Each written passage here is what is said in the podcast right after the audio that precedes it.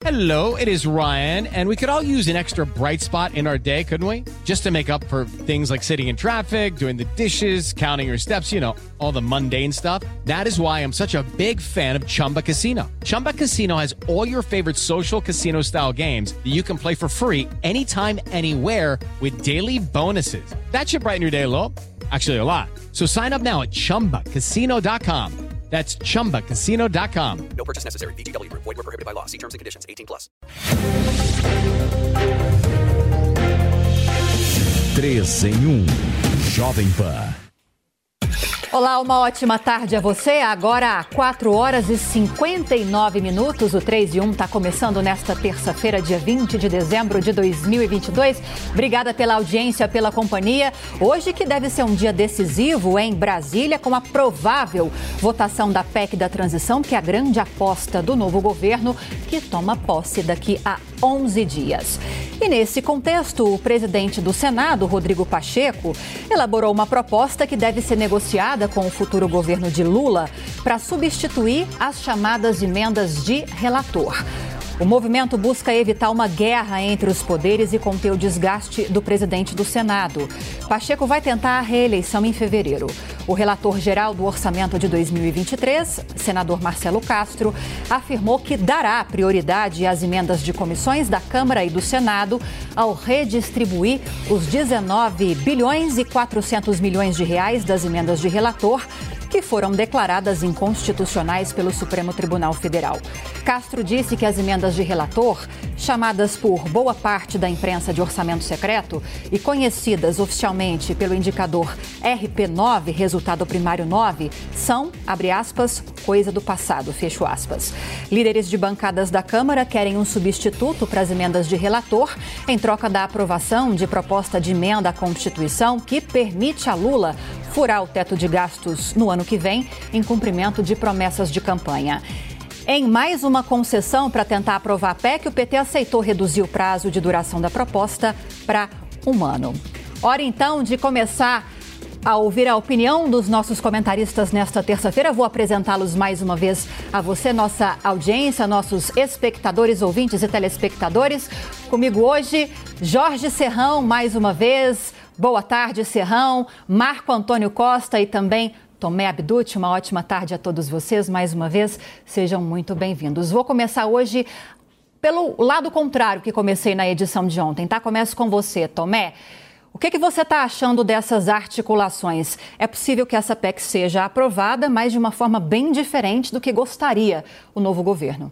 Olha só o que está acontecendo, né? Já está todo mundo brigando e mal começou esse novo governo. E olha só, lá atrás nós tínhamos, né, imaginávamos, né, a grande parte do público do mercado financeiro, da turma que votava na Tebet, que imaginava que o governo Lula fosse ser melhor do que o governo Bolsonaro, mesmo sabendo tudo o que aconteceu no passado, o que estava por vir, está todo mundo hoje arrependido. O tal do orçamento secreto, que foi utilizado né, como um objeto de campanha para tentar desmerecer o presidente Jair Bolsonaro, mesmo ele vetando, deixando claro que ele vetou, agora é o assunto, é a bola da vez. Uh, como vimos, o Supremo Tribunal Federal acabou achando inconstitucional, que eu achei muito bom, porque na verdade é isso. Como que nós vamos ter um orçamento que nós colocamos na mão de uma classe política, um orçamento bilionário, a qual não há transparência? E agora começam as discussões tentam levar a discussão para o judiciário, do judiciário vai para o Pacheco, do Pacheco vai para o Arthur Lira, eles brigam entre ele e dizem lá em Brasília que agora estão chamando Lula, como o Lula tem muita proximidade com o Supremo Tribunal Federal, para tentar negociar e ver para onde essa bagunça toda vai. O fato é que o Brasil tem que ter transparência. Eles não podem começar um governo estourando o teto de gastos, gastando o dinheiro do jeito que eles querem, mudando as leis da maneira com as interpretações que fazem o tempo todo. E esse Brasil é um Brasil que o povo brasileiro está de olho. E eu espero que eles encontrem uma forma clara, transparente de poder mostrar à nação brasileira como será feito isso e, mais do que isso, garantindo uma estabilidade fiscal. Porque não dá para o Brasil gastar mais dinheiro do que tem, de uma forma errada, sem transparência, e o Brasil vai quebrar. O Brasil vai para um caminho que ninguém quer se isso continuar acontecendo da maneira como nós estamos vendo nos últimos dias. Agora, Marco Antônio, a gente discutiu ontem sobre a possibilidade de o Congresso Nacional, especialmente a Câmara dos Deputados, é, darem um jeitinho né, para transformar as antigas emendas de relator agora inconstitucionais em algo legal que possa aumentar a participação do Legislativo na distribuição dos valores do orçamento. Te agradou a proposta do senador e presidente do Senado, Rodrigo Pacheco, de pegar metade do que está previsto nas antigas emendas de relator para o ano que vem e transformá-las em emendas individuais, impositivas, é bom deixar claro? Boa tarde, Lívia, a todos da bancada, a nossa audiência que está nos ouvindo agora e assistindo. Bem, vamos lá, né? Primeiro que o orçamento não pode ser uma peça de ficção. Isso é o que ajuda a tirar toda a segurança, não só jurídica, mas de investimento no país. Né? Isso desidrata o Brasil, tira o Brasil de qualquer tipo de polo atrativo, deixa de ser um polo atrativo para investidores e para projetos de infraestrutura de médio e longo prazo. Então começa com essa brincadeira de mau gosto, quando você tem uma discussão que tem muito mais a ver com o espírito patrimonialista daqueles que a conduzem. Então, é, que que é, qual que é o grande problema do nosso país? Né? A pessoa se confunde com a instituição. Então, você tem o presidente do Senado, ele se confunde com o Senado. Ele, de propósito, né? Isso dá a ele esse superpoder, isso empodera o cara. E o cara começa a se achar invencível. Então ele começa a dirimir as questões de acordo com interesses pessoais e privados, único e exclusivamente. Qual que é o ingrediente novo que a gente tem aí nessa salada mista orçamentária? Você tem o legislativo completamente acuado agora diante de uma relação muito forte entre executivo e judiciário. Um executivo que sequer entrou e que já está ali, ó, alinhado com o poder judiciário. Então, eh, com essa pressão toda, com toda essa força negocial, você tem agora, a qualquer custo, o Pacheco tentando achar um jeitinho para acomodar os interesses daqueles que ele precisa acomodar para uma tentativa aí de reeleição. Mas a, o grande problema é o interesse do Brasil fica em segundo plano aí. Ninguém está interessado em compreender essa dinâmica sobre como funciona esse negócio todo. Porque, por um lado, o Bolsa Família, se ele já saiu do teto de gasto, por que, que o governo, que ainda não entrou, quer aprovar uma PEC para um cheque em branco?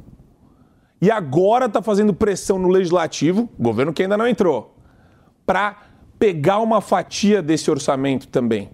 Então, o que está acontecendo agora é o seguinte: o Brasil ele está sendo loteado, né? Esses recursos estão sendo loteados de acordo com o interesse único e exclusivo do Pacheco, do Arthur Lira, para ver o que, que eles conseguem ganhar nessa transição. Como que eles conseguem se sair bem nessa transição. Então, a rigor é isso, quer dizer, eles não estão preocupados se o valor vai ser destinado a uma obra, a uma caridade, a uma entidade filantrópica, se alguma coisa vai acontecer nesse sentido. A preocupação deles é: poxa, como que eu posso usar bilhões de reais em meu favor? Ponto. A gente vive esse drama, né? Anunciado já, isso daí já estava anunciado. Só que a, a peculiaridade é o governo de transição, esse pseudo-governo de transição, com o Poder Judiciário, está fazendo algo que nunca foi feito antes na história do país. Conseguiu tirar o Auxílio Brasil, né, que eles vão mudar para a Bolsa Família do teto, e vão pegar um checão ainda dessa PEC que vai chegar. E quem vai pagar não é só o Tomé Abducho, o Serrão, você, Lívia, ou eu. Todo mundo que votou no PT também vai pagar. Então a dívida vai ser distribuída para todos nós. Muito se fala, Jorge Serrão, que no fim das contas a decisão do STF de tornar o orçamento secreto inconstitucional foi positivo para a Câmara dos Deputados, especialmente, porque com essa proposta agora de Pacheco, que atende também aos deputados, fica fácil de negociar com o governo ou o novo governo a aprovação dessa PEC. Você vê dessa forma? É, saudações, meus amigos e amados haters. É o chamado jeitinho orçamentário. O orçamento público não deveria ser uma peça de ficção, só que ele é uma peça de ficção.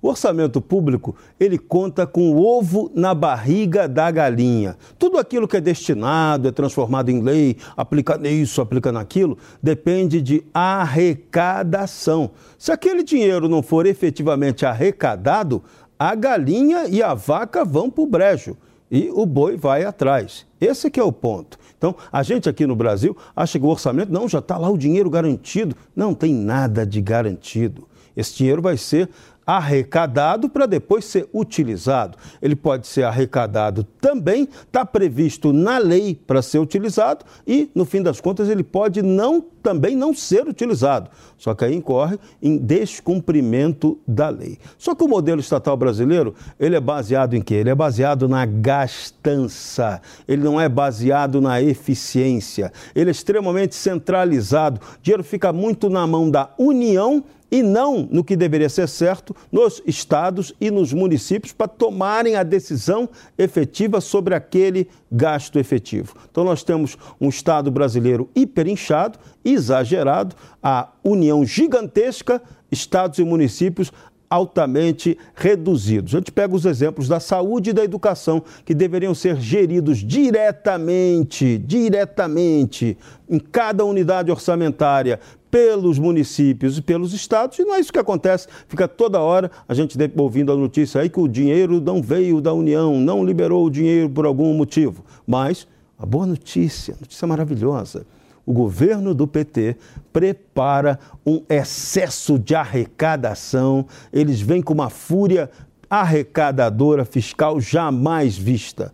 Vem processo aí contra muitos empresários, vem muito processo, muita ação trabalhista para arrecadar dinheiro via INSS, que é a torneira aberta em favor do governo sempre. Então, e o governo do PT, ele vem preparado para criar, gerar receitas extra-orçamentárias, que ficam fora daquela verba que está lá na lei orçamentária. Então, eles querem mais dinheiro para agir fora da lei. Não estou dizendo agir ilegalmente, estou dizendo agir fora da lei, ter margem de manobra para isso. Porque o modelo orçamentário brasileiro hoje, nosso orçamento é praticamente o orçamento federal, 92% tudo carimbado. Então, o presidente da República pode muito pouco na gestão variada dos recursos federais. Isso é um dado que a população que elegeu o presidente deveria saber. Você vota e elege um presidente, mas, na verdade, quem está mandando é o Congresso. Aliás, está mandando? Não, mentira. Deveria mandar é o Congresso. Quem manda, quem tem mandado ultimamente, é o Judiciário. Então veja, essa federação está louca. O Brasil é um manicômio judiciário a céu aberto. Agora, Serrão, essa questão do controle do orçamento está no foco, pelo menos é um dos focos dessa discussão, das emendas de relator que agora não existem mais e também dessa PEC da transição, né?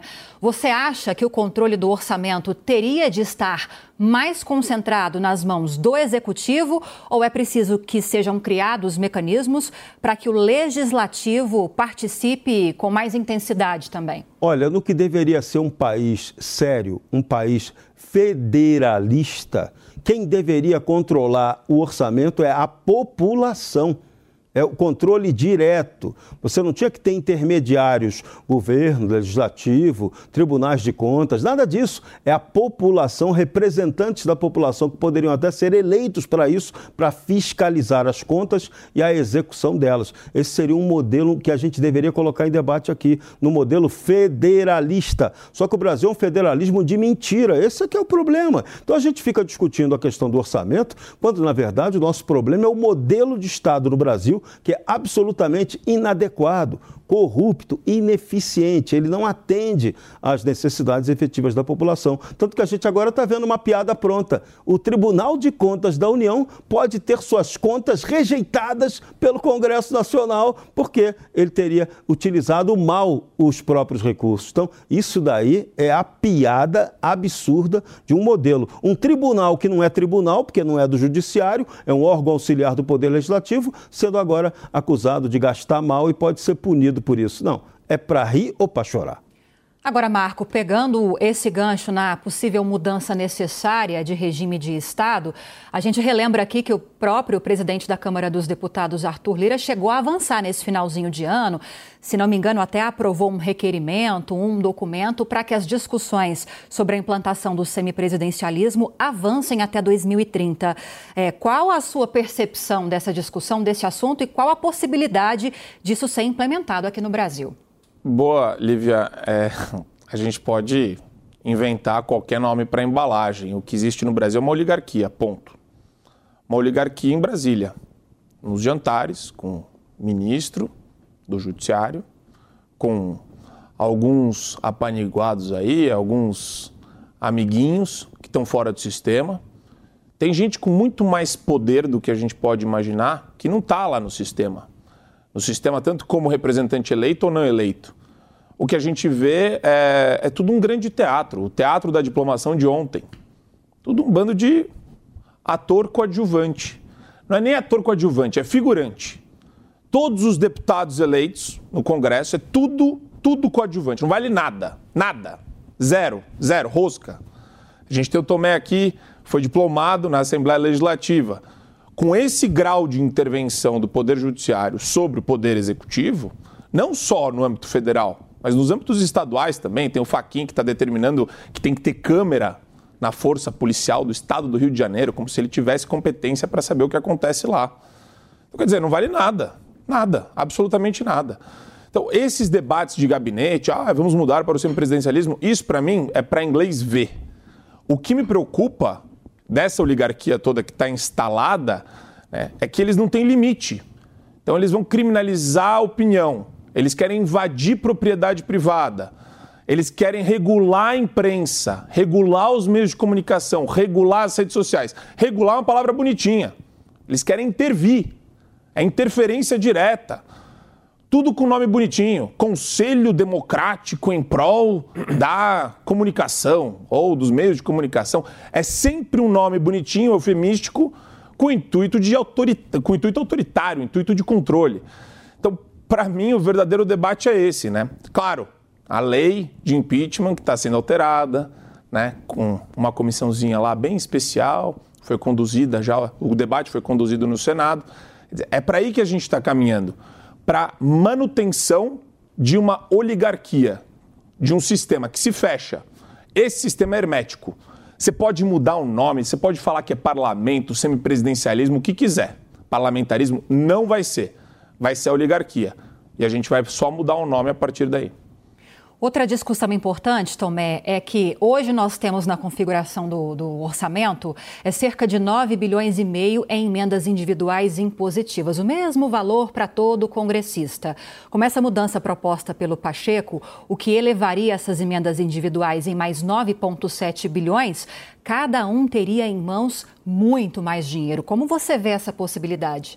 Olha, eu vejo de uma maneira muito ruim, porque é, é, muito poder na mão de poucas pessoas. Essas emendas sempre foram utilizadas lá atrás como negociatas, como objeto de corrupção. Muitas das emendas elas iam para determinados locais e elas voltavam parte delas em forma de propina. E a hora que você pega e faz com que isso seja legal e não há transparência para que a gente saiba para onde tudo está indo, você causa um caos no Brasil. E é como foi colocado aqui pelo Marco: parece que tudo é feito para complicar. O Brasil, pela Constituição de 1988, é um país presidencialista, mas quem manda, na verdade, é o parlamento. Vejam o que aconteceu agora no governo Jair Bolsonaro. Muitas das coisas que foram feitas pelo presidente foi derrubada pelo Congresso. E o pior de tudo, hoje ainda ele tem uma, uma situação onde o poder executivo, junto com o poder judiciário, vai governar o país. Eles estão causando uma grande confusão. O Brasil, me parece, que não tem mais uma estrutura política que seja viável para a nossa nação. As coisas acontecem de acordo com a canetada. E eu digo aqui, a democracia acaba quando as principais decisões de uma nação são tomadas por interpretações de homens e não baseadas na nossa Constituição, nas nossas leis. E essa salada toda gera uma insegurança jurídica muito grande, vai ter falta de investimento no Brasil. A grande maioria do empresário hoje já está assustado, volta de sindicatos, volta do que nós vimos no passado. Vamos parar com certeza de ver grandes empresas investirem, até aguardar para ver o que vai acontecer. Mas com toda essa bagunça, a gente entende que o caminho do Brasil é um caminho que nós não queremos é um caminho que vai levar o Brasil para 20, 30 anos atrás, onde nós tínhamos a tal política de coalizão, onde tudo era decidido por partidos políticos na guerra entre eles, nas negociatas entre eles. Estamos indo, infelizmente, para esse caminho. Serrão quer arrematar esse assunto, Serrão. É, de novo, porque é exatamente isso que vai acontecer. Porque, como lembrou muito bem o Superman e acrescentou o Tomé, o Brasil é comandado por uma oligarquia e essa oligarquia ela tem uma correia de transmissão muito importante, talvez a principal explícita dela, que é o Colégio de Líderes do Congresso Nacional. São esses caras, os líderes partidários, que mandam no Brasil, os donos dos cartórios políticos. Porque nós não temos aqui no Brasil partidos partidos livres. Os partidos são Estado dependentes, recebem recurso federal para sobreviver. Então, isso é uma vergonha, esse modelo tinha que mudar. Então, o Brasil tinha que partir para uma discussão séria em torno do aprimoramento do sistema eleitoral, da implantação do voto distrital. Isso, isso é uma urgência para aumentar, melhorar a representatividade e a força do poder local e também pensar, por que não, no, na implantação real do parlamentarismo. Esse governo Jair Bolsonaro, a maneira como sabotaram Jair Bolsonaro, deixou claro que o nosso modelo de presidencialismo de coalizão, ele não tem a menor condição de existir. E aí vem o Arthur Lira com uma ideia idiota de criar um semipresidencialismo, é você ampliar ainda essa picaretagem, é tornar ainda mais o presidente refém do Congresso. E não é isso. Então, bota logo um parlamentarismo no qual quem o governo que, que tiver, que for decidido que ele ganhou, ele vai ter que manter, ter estabilidade e ter força política para seguir. Se ele não tiver, ele cai e faz nova eleição. É assim. No mundo civilizado isso funciona. No Brasil, que não é civilizado, isso pode demorar um pouco mais. Mas é algo que tem que ser pensado, debatido e tentado. Nós erramos lá atrás quando apresentamos esse. o Brasil aprovou esse presidencialismo muquirana e não aprovou seriamente o parlamentarismo que naquele momento o eleitor não entendeu o que, que era. E só uma reflexão, Lívia, ainda em cima do que o Serrão falou, é, é que o Brasil ele, ele conseguiu explorar institucionalmente todos os limites. A gente está falando de. Na época do FHC, vocês lembram que eram as medidas provisórias? O FHC inutilizou o parlamento com excesso de medidas provisórias. Ele reeditava, reeditava, reeditava. Aí foram lá e aprovaram uma proposta de emenda à Constituição para acabar com isso.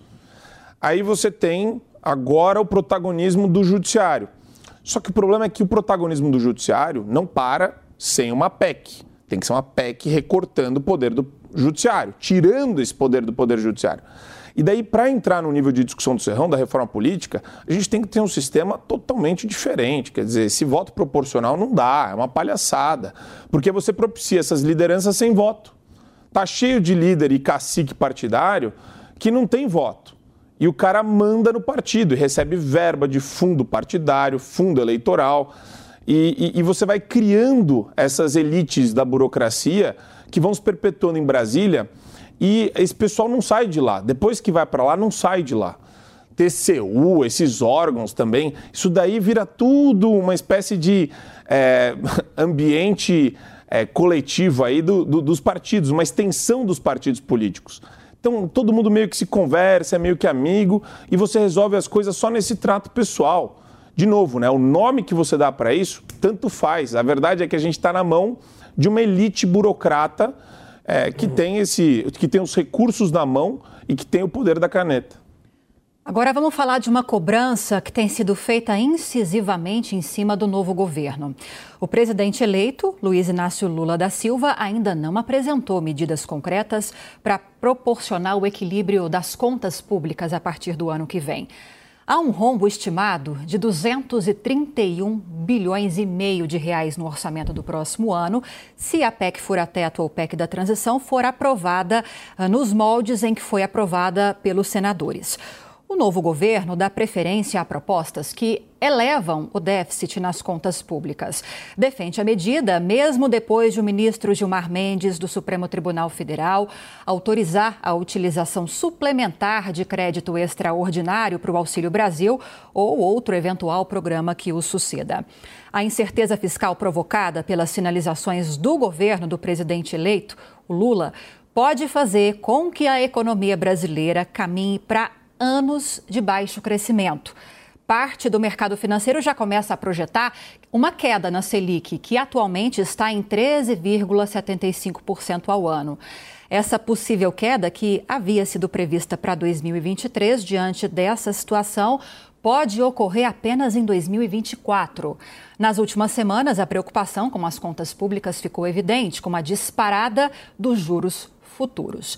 Empresas e bancos já pagam mais para captar recursos. Agora, Tomé Abduch, essa questão do ajuste fiscal é fundamental, uma cobrança incisiva feita em cima do novo governo. Há uma preocupação com governos do PT diante de um histórico, que a gente tem um histórico recente, e há essa promessa, inclusive na PEC da transição, de que essa questão, uma nova âncora fiscal, seja estabelecida até agosto do ano que vem. Há perspectivas de que isso realmente aconteça, na sua opinião? Não, na minha opinião, não vai acontecer nada disso. Eles vão estourar teto, vão gastar mais do que tem. Administrar o país é mais ou menos como administrar a sua própria casa. Imagine, por exemplo, vou pegar um número aqui aleatório para facilitar para nós. Você ganha 10 mil reais por mês. Ou seja, ao longo do ano você vai ganhar 120 mil reais. O orçamento deste ano letivo, que você tinha 120 mil reais, você acabou gastando 140 mil reais. Ou seja, você vai entrar no ano negativo. Quando você começa o ano seguinte e você vai montar, montar um novo orçamento para sua casa, você precisa compreender que do valor que você vai ganhar, você já está negativo em 20 mil reais. Logo, você ajeita as suas contas, você corta a TV a cabo, você apaga a luz da sua casa, eventualmente, se você tem um colaborador dentro da sua casa, você passa você próprio limpar a sua casa, ou seja, você corta os seus custos para que caiba dentro do orçamento. Agora, imagine só, você já começando um ano novo, devendo 20 e programando para gastar mais 40. O que, que você vai fazer? Você vai ter que pedalar, você vai ter que pegar empréstimos, você vai ter que pegar a tua casa e financiar para pôr um empréstimo para poder cumprir o rombo. Mas em algum momento essa conta vai chegar e é o que se faz hoje no país. Estão aumentando, já dizem 37 ministérios e eu não creio que vai ficar nisso, que ainda tem muito companheiro para poder acomodar. E o discurso que eles têm é que vão aumentar o número de ministérios, mas o custo vai ficar o mesmo. É claro que não vai. Qualquer ministério tem uma estrutura de segurança, motorista, ascensorista, a mocinha que serve o café, mas esta PEC, neste valor, que é um valor que o Brasil não precisa nesse momento, o que, que foi feito? Como é tão absurdo tudo isso, o ministro Gilmar Mendes resolveu, na própria canetada, de tirar desta PEC o valor do Auxílio Brasil, ou eventualmente o que vai ser chamado, como era chamado no passado, pelos petistas. Só que, fazendo isso, ele já estourou o teto de gastos de uma maneira muito significativa. E todo esse resto do dinheiro que ainda vai ser votado na PEC vai para onde? Eu vou dizer para onde vai. Vai para o bolso dos companheiros, vai para a gastança, vai para a má administração, vai para onde o Brasil não deve ir. Como que nós vamos administrar um país de maneira decente, começando um ano deficitário e gastando mais do que nós podemos gastar? Está tudo errado no Brasil. Agora, Marcos, citei agora há pouco um rombo se a PEC for aprovada nos moldes em que foi aprovada no Senado. O rombo esperado para o ano que vem é de mais de 230 bilhões de reais. Durante a campanha, Lula e a equipe que o apoia chegou a apresentar algumas possibilidades para tapar parte desse buraco. Duas delas e que repercutiram bastante, que seria o fim da dedução das despesas médicas no imposto de renda e taxação de lucros e dividendos. Quero te ouvir a respeito dessas possibilidades. É isso aí, meu. É, faz o L, vai pagar a conta. Perdeu o mané numa mola. É, é, é assim, não dá para entender quem apoia essa porcaria, né? Você está aumentando carga tributária, cara, ah, vai aumentar dos ricos. Meu irmão, se você tem grana, você tem capacidade de pagar mais imposto, vai fazer uma diferença menor para você, mas quem vai ser afetado é sempre o mais pobre o produto da prateleira vai ficar mais caro. Abrir empresa no Brasil vai ficar mais caro. Se arriscar e abrir o teu negócio aqui vai ficar pior. Então é, é, burra essa mentalidade, a mentalidade de gente pobre de espírito, achar que tributar mais a pessoa mais rica ou distribuição de dividendos que seja, sem uma redução sistêmica da carga tributária em geral para equivaler a alguma coisa, é positivo. Paulo Guedes chegou a defender isso, né? Sim, mas é porque ele defendia a redução do IRPJ. Ele fazia um cálculo de equilíbrio, uma, um cálculo de chegada aí. Né? E outra, a, a responsabilidade fiscal do governo Bolsonaro é inquestionável nesse aspecto. Eu acabei de falar, falei agora no Pânico, 250 bilhões de reais o BNDES estima de dinheiro que veio de mais de 35 privatizações. Então, quer dizer, Existe uma inteligência por detrás disso. Eu tô me eu tô vendendo essas porcarias dessas estatais que servem só como cabide de emprego de parasita socialista. É isso que eu tô fazendo. No caso, Paulo Guedes, né? A mentalidade é essa: opa, vamos equilibrar aqui.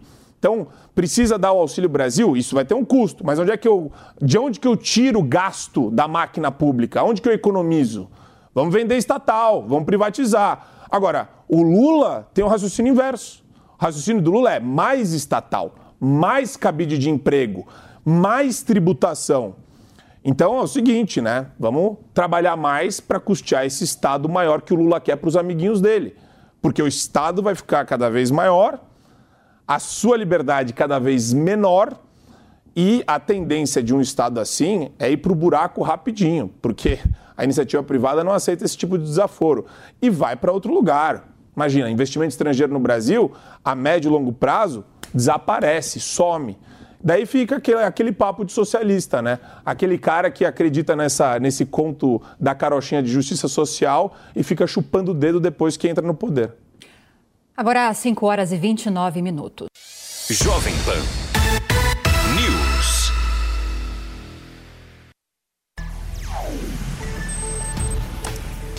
Opinião. Substantivo feminino. Maneira de pensar, ver ou julgar. Ideia pessoal.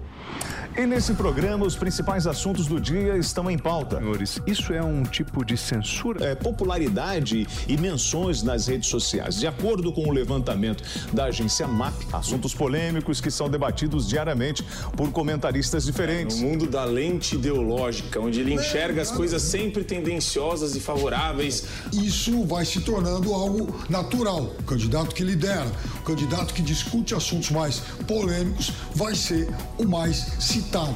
De terça a sexta-feira, às 10 da noite, na Jovem Pan News.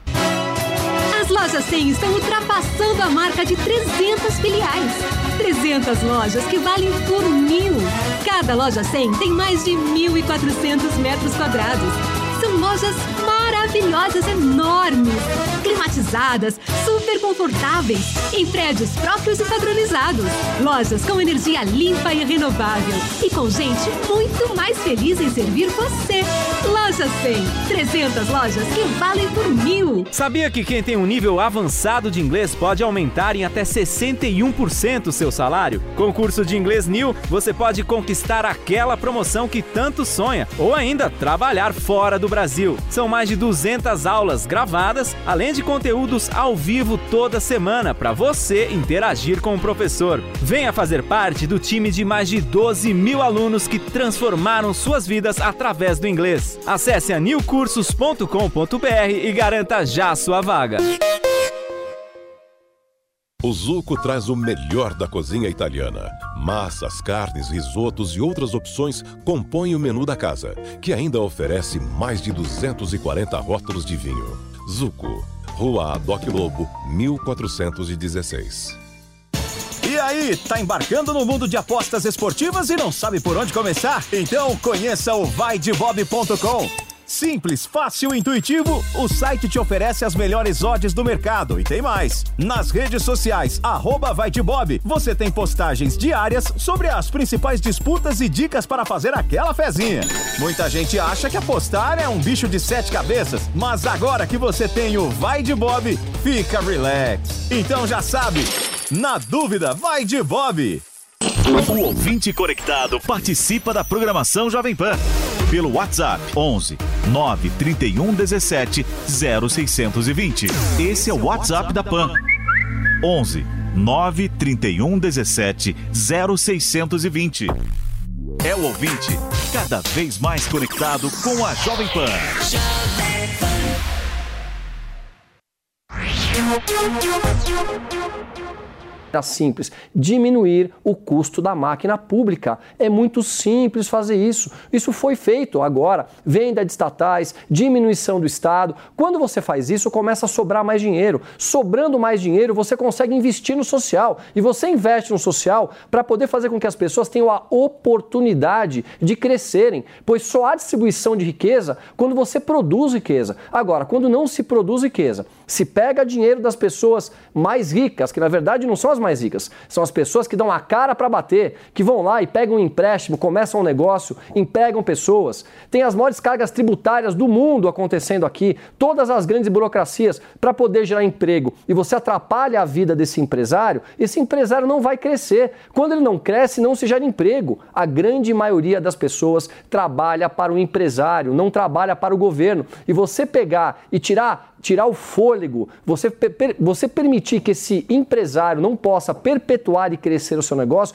é uma das maiores burrices. E é o que, que se faz no meio de tudo isso? Se aumentam tributos, mais impostos. Com mais impostos, eles acham que vão pagar mais conta, mas eles acabam diminuindo ainda mais a sobrevivência dos empresários, que devagarzinho vão desaparecendo. Ou os grandes vão embora do país, o investimento começa a não vir, ou a empresa começa a quebrar. Isso daí está fadado ao fracasso. Fernando Haddad não é bem visto, não deveria, na minha opinião, ocupar o cargo que está ocupando hoje totalmente contrário aos anseios da sociedade e aos anseios também do mercado financeiro, que hoje, me parece, quando eu escuto né, nas conversas de bastidores, estão extremamente arrependidos de terem acreditado que esse governo podia ter um equilíbrio fiscal. É, mas, mas é, sabe o que é que vem aí? Deixa eu... Vem aí uma demonização da imagem do Paulo Guedes para justificar se algo que o PT vai fazer agora der errado. Vai ser tudo jogado na conta do Paulo Guedes. Isso aí está previsível. É, e outra coisa, né? Esse esse sustinho aparente aí dos comentaristas que apoiaram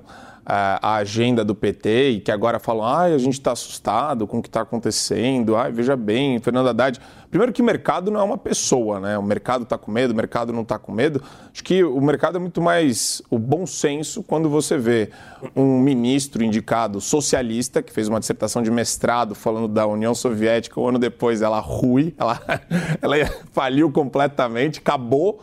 E daí você tem uh, o Paulo Guedes, que é da escola de Chicago. Quer dizer, a inteligência ela é limitada, a estupidez ela é ilimitada nesse caso. Então não adianta a gente achar que é, o Tomé falando aqui, o Serrão, o Constantino, repetem ad nauseum. Né? Constantemente a gente tem que repetir o mesmo discurso. Não é possível que o pessoal não entende que a dinâmica não tem nada a ver com o interesse público.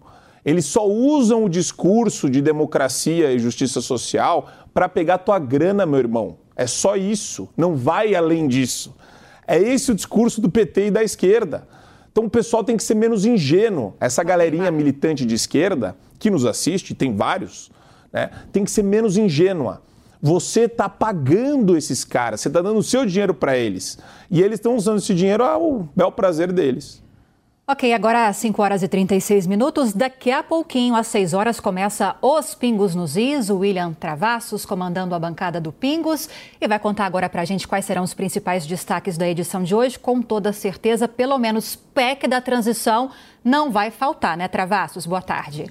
Olá, Lívia, amigos do programa 3 em 1, Marco Antônio, Tomé, Serrão e os senhores que estão em casa. Daqui a pouquinho, muita informação e notícia aqui no Pingos dos Is. Nós vamos falar sobre a afirmação de Flávio Dino, que disse que pedir SOS às Forças Armadas diante de quartéis é crime.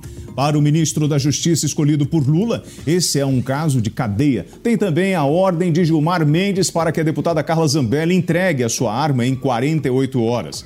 A deputada fala conosco ao vivo daqui a pouco na Jovem Pan. E tem ainda Dilma Rousseff querendo escolher um novo presidente da Petrobras. Vai dar certo isso? Nós vamos analisar e comentar com o José Maria Trindade, direto de Brasília, Paulo Figueiredo e o Coronel Telhada aqui nos estúdios da Jovem Pan na Avenida Paulista. Daqui a pouco, mais cedo, para o YouTube a partir das 5h40. E eu conto com a audiência dos senhores. Obrigado, Lívia. Bom trabalho, bom programa para vocês. William Travassos, boa tarde. E a gente segue com outros assuntos importantes aqui no 3 e 1. Há pouco, Tomé Abduch falou sobre a questão da quantidade de ministérios. Vamos, então, nos aprofundar agora nesse tema. O futuro Ministério do Turismo é negociado por três partidos. PDT, Cidadania e PCdoB que buscam a indicação para a pasta.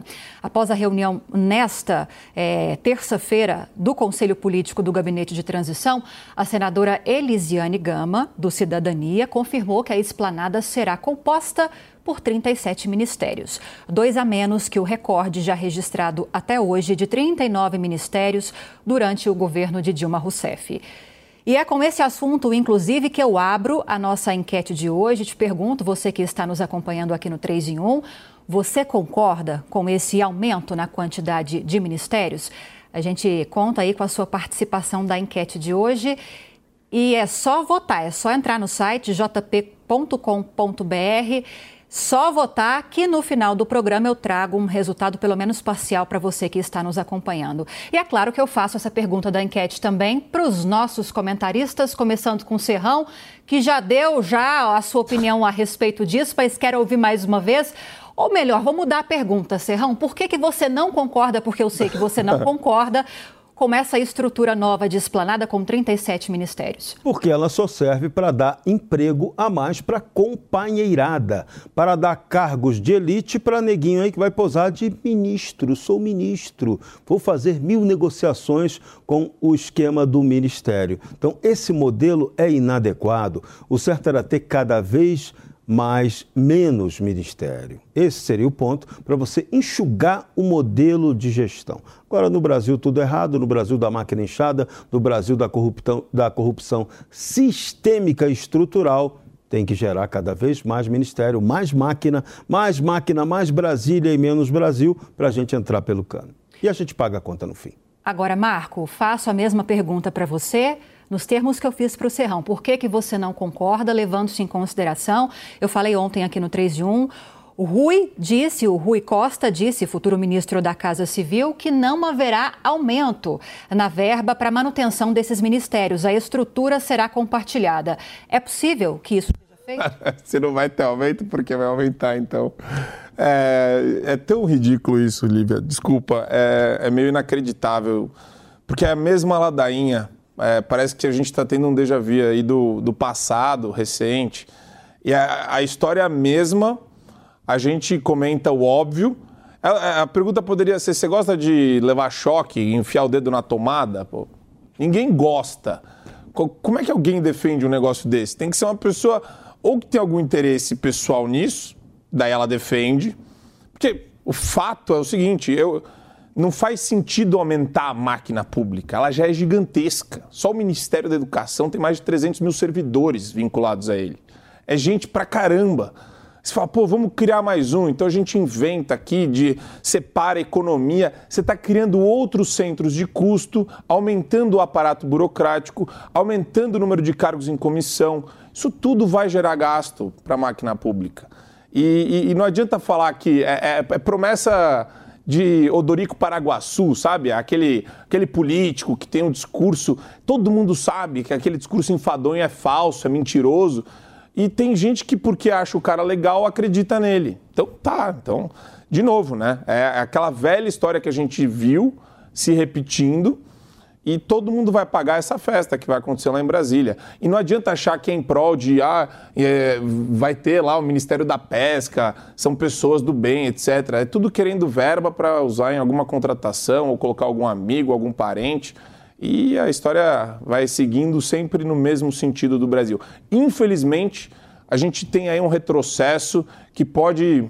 A gente pode ter que pagar isso pelos próximos 30 anos.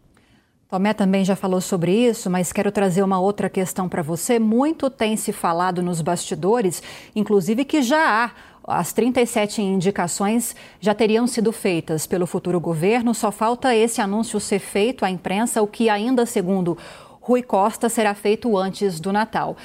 E deve ter havido uma grande disputa, né, Tomé Abduche, porque ninguém quer um ministério que vai ter uma verba menor do que a do outro, né?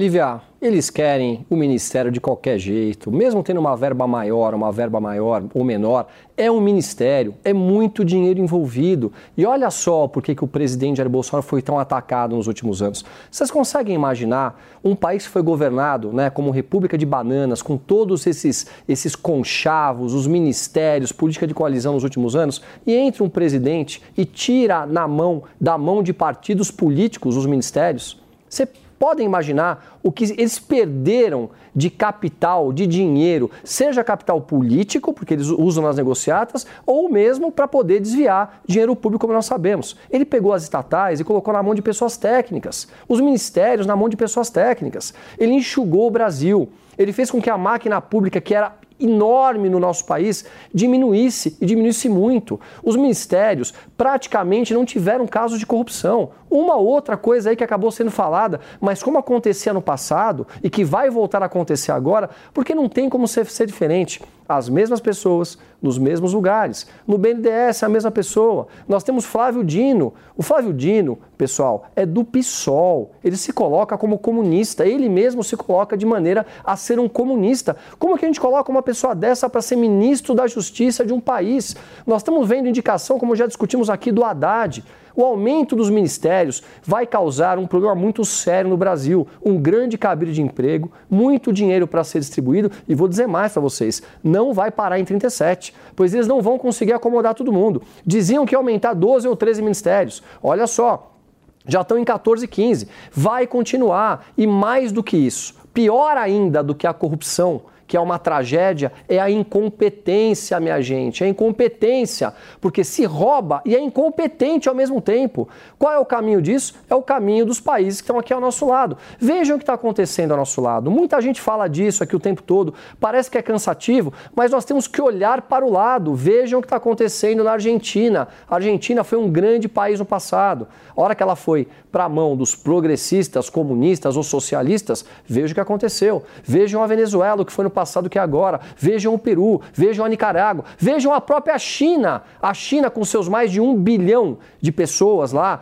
tem grande parte da sua população na miséria. É claro que tem gente rica. Um país que tem um bilhão de pessoas vai ter uma parte da população rica, mas a grande maioria na miséria. É esse caminho que nós queremos? É isso que você em casa espera? E aí eu me dirijo a você a você que é um simpatizante do PT, você vendo tudo isso, você ainda continua pactuando em ter esse partido governando o Brasil? É um grande absurdo, porque não tem nada a ver com as pautas que vocês têm como forma de vida, com as pautas LGBT, com as pautas que todo mundo concorda, que é cuidar da Amazônia, com a forma de viver de cada um que tem que ser respeitada. Você vive do jeito que você quer viver, eu vivo do jeito que eu, quer, que eu quero viver, integridade a gente não abre mão e todo mundo ganha com isso e uma nação cresce. Mas pelo jeito a gente vai para um caminho totalmente avesso a todos nós, ao que nós da direita queremos e o que muitos de vocês da esquerda também querem. E só é importante frisar também também que nos Estados Unidos, só um, um elemento comparativo, né?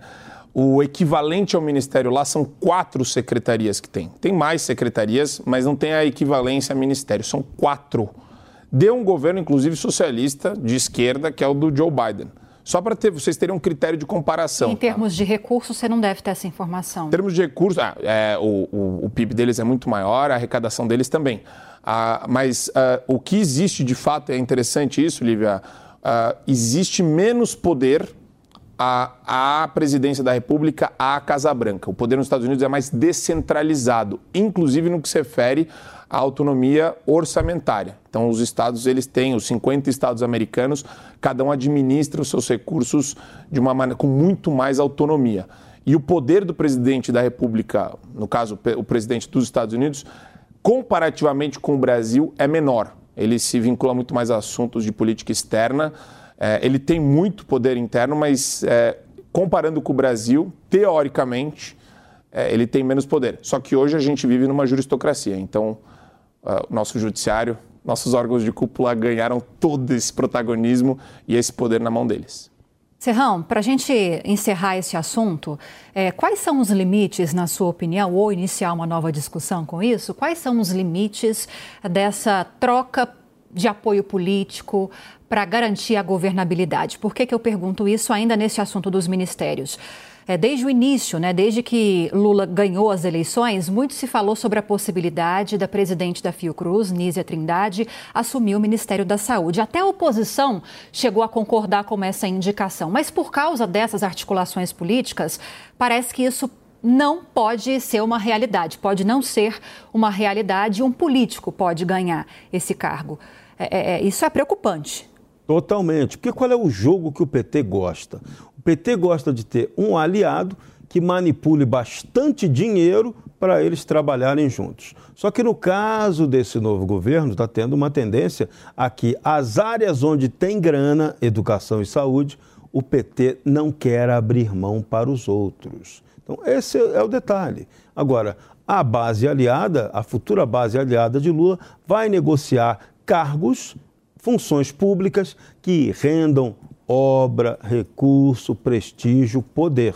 O PT vai tentar amealhar a maioria disso. E aí é que pode ocorrer a grande confusão. Pode não ser tão fácil assim essa conciliação patrimonialista que Lula tem que fazer para poder sobreviver. Porque até agora ele não apresentou nenhum projeto de governo, tá? tá só na conversa fiada por enquanto. Rapidinho para a gente sair para o intervalo. É fazer um ponto bem rápido aqui. Vocês sabem por que, que eles estão tão interessados em aprovar essa PEC do furateto? Eu vou dizer para vocês. Porque o ministro Paulo Guedes mostrou para essa turma que tinham na época o Bolsa Família, que dava lá uma miséria para as pessoas mais pobres, para essa pessoa somente poder comer e criar um curral eleitoral, mostrou para eles que esse dinheiro, quando quando ele é aumentado e dado para essas pessoas, vai direto na veia da economia. Essa pessoa consome, essa pessoa vai no supermercado, toda a indústria gira, impostos são arrecadados. E só que isso vai dar, neste momento, para nós, durante um ano ou dois anos, que é o que eles querem aprovar, uma falsa impressão que o Brasil está crescendo. Grande parte da mídia vai bater palma e nós vamos achar que o Brasil está crescendo. E, na verdade, eles vão estar tá trabalhando para aparelhar o Brasil, que é o que fizeram com essa mesma gente nos últimos anos. É, esse é o teatrinho do Lula, está montado já. Agora, às 5 horas e 49 minutos, a gente vai vai para um rápido intervalo e na volta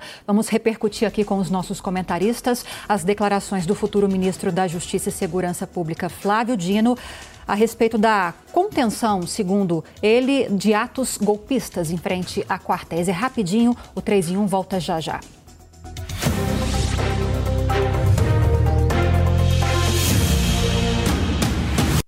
Jovem Pan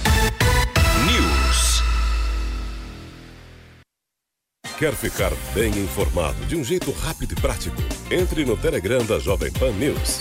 Digite arroba News na busca do Telegram e clique em entrar. Receba as principais notícias diretamente do canal oficial de notícias da Jovem Pan News no Telegram.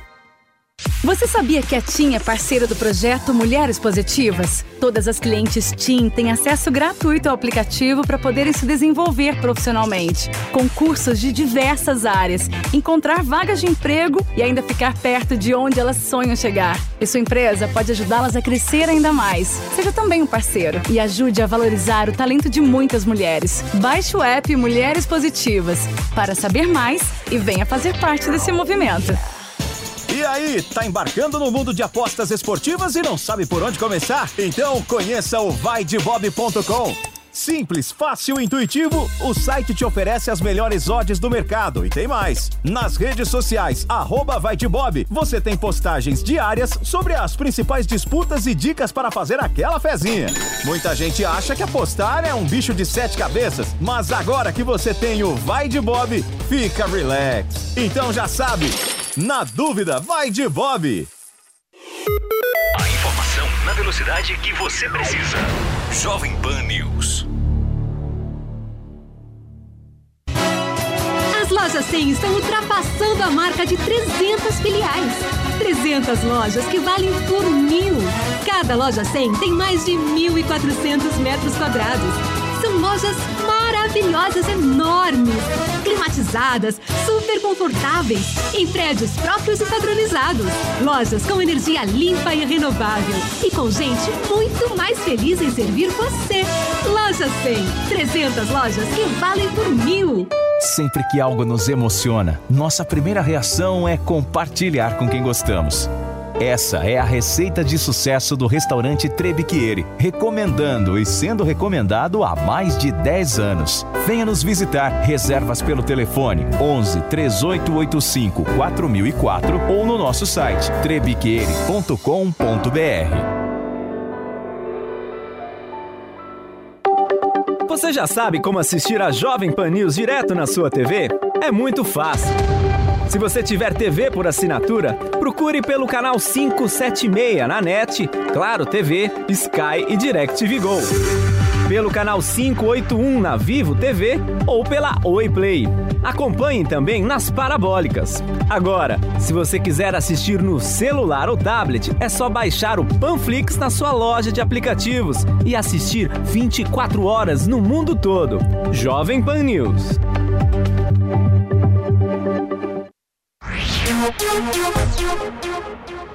Tem sido cada vez mais requisitado né, nas entrevistas de emprego e quem não tem conhecimento suficiente no idioma pode perder grandes oportunidades. Então, você que está nos assistindo ou então nos ouvindo e não sabe falar inglês e quer dar um up na sua vida, Então, você precisa conhecer o curso de inglês New, método ACT. Essa é a sua chance de aprender inglês em um curso completo que vai te levar do zero à fluência. O curso conta com mais de 200 aulas gravadas, 500 materiais complementares exclusivos, plantão tira dúvidas 24 horas por dia e muito mais. Concurso totalmente online, você consegue encaixar na sua rotina da forma que preferir. Ou seja, você não precisa sair do conforto da sua casa para aprender um inglês de qualidade. E ainda tem mais, hein?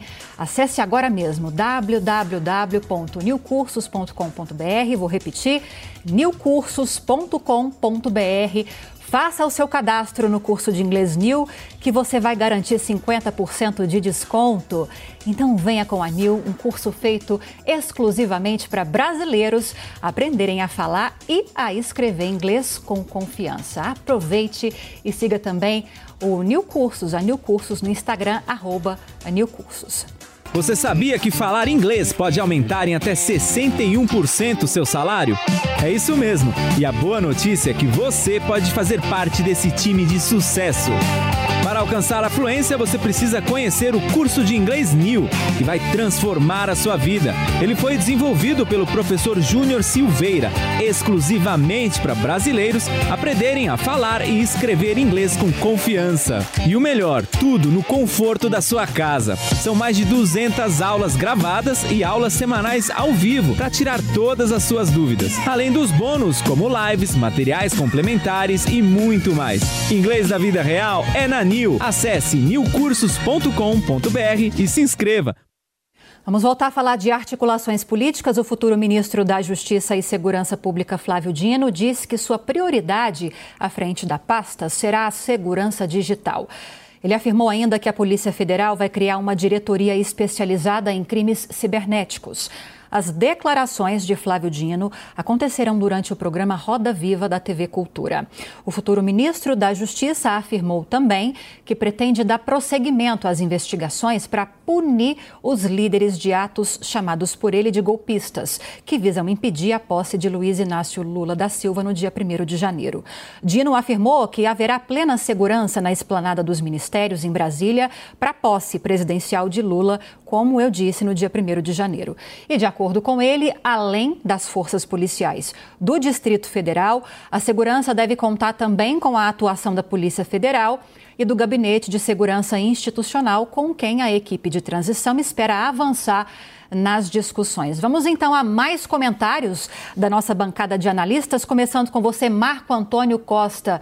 Suas impressões dessas declarações de Flávio Dino, que diz que vai atuar para conter o que ele chama de atos golpistas.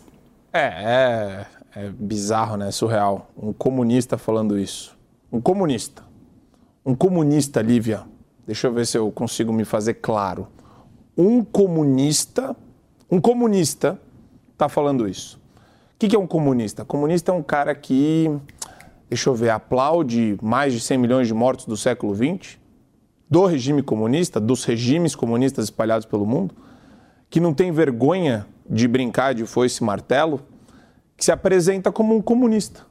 Tem país na Europa onde é proibido você, inclusive, levantar essa bandeira. Polônia. Né? Você tem países que não pode. Agora, a gente normaliza absurdos a vida inteira, né? Às vezes estoura uma bolha, para daí você se dar conta e falar: meu Deus, olha só que surreal isso daqui. Vai ser travada uma guerra né, contra a liberdade de expressão no Brasil ainda. A gente está vendo só o começo dela. A perseguição, a Bárbara do Te Atualizei, Daniel Silveira, deputado federal eleito que tinha imunidade parlamentar, que foi jogada lá para o espaço. É, Gustavo Gayer, rede social que foi já restrita, Bia Kicis, Nicolas Ferreira, todos eles, mais de 12 parlamentares que tiveram suas redes restritas por decisões judiciais, agora vão ter a parceria do, do Poder Executivo na perseguição de opositores. Existirá uma guerra contra a liberdade de expressão travada por comunistas, que nem o Flávio Dino, e as pessoas no entorno dele, socialistas, que não querem que a oposição se manifeste. A esquerda quer hegemonia. O espírito desse pessoal é totalitário. Ok, um minutinho agora para o Tomé e um minutinho para o Serrão também. Vou fazer uma pergunta para ambos, tá bom? Flávio Dino justifica, Tomé, começando com você, justifica que essa contenção do que ele chama de atos golpistas não é uma questão política, mas de ofício. Ele prevaricaria se na posse do cargo de ministro ele não fizesse alguma coisa para conter o que ele chama de ameaça à democracia. Olha, eu fico pensando aqui por que, que o Flávio Dino está se posicionando. Ele não é ministro ainda, ele vai ser ministro a partir do dia 1 do ano que vem. Hoje o ministro é o Anderson, é ele que devia estar tá se posicionando. Eu só vou fazer uma leitura aqui para você ver a forma como eles operam. Olha, uma grande emissora aqui colocou aqui uma das suas matérias. Bolsonaristas radicais Vejam isso. Com intenções golpistas, fazem manifestações em cidades brasileiras. Famílias, senhores, crianças que estão permitindo o direito de ir e vir das pessoas, que rezam hora na, na hora do almoço de joelhos, pedindo uma luz por transparência, são chamados de movimentos golpistas e, mais do que isso, muitas vezes de movimentos terroristas. E aí, para finalizar, olha só uma outra matéria: famílias ligadas a movimentos sociais ocupam supermercados de Natal e exigem doação de cestas básicas. As mesmas que invadiram o supermercado, que é um patrimônio privado, né, de uma maneira terrorista, ameaçando as pessoas, são chamadas de famílias e as famílias são chamadas de golpistas. É a inversão okay. de valores no Brasil. Ok, Tomé, 30 segundos sobraram para você, Serrão. Fácil, fácil. Flávio Dino, que foi sempre a vida toda do Partido Comunista do Brasil e que agora está no Partido Socialista Brasileiro, já anunciou seu plano de repressão violenta às redes sociais. O PT e seu regime vêm com operações psicológicas para detonar os seus adversários. É isso tempos sombrios num Brasil que precisa de defesa do Estado de Direito. Leia meu artigo no site da Jovem Pan sobre esse assunto, a criminalização perigosa da política. Ok, muito obrigada à nossa bancada de comentaristas. Agora 5 horas e 59 minutos. O 3 e 1 fica por aqui. E agora você fica com os pingos nos is. Até amanhã. A opinião dos nossos comentaristas não reflete necessariamente a opinião do Grupo Jovem Pan de Comunicação. Realização Jovem Pan News. Hello, it is Ryan, and I was on a flight the other day playing one of my favorite social spin slot games on chumbacasino.com. I looked over the person sitting next to me, and you know what they were doing? They were also playing Chumba Casino. Coincidence? I think not. Everybody's loving having fun with it. Chumba Casino is home to hundreds of casino style games that you can play for free anytime, anywhere, even at 30,000 feet. So sign up now at chumbacasino.com to claim your free welcome bonus. That's chumbacasino.com and live the Chumba life. No purchase necessary. VGW, void, were prohibited by law. See terms and conditions 18 plus.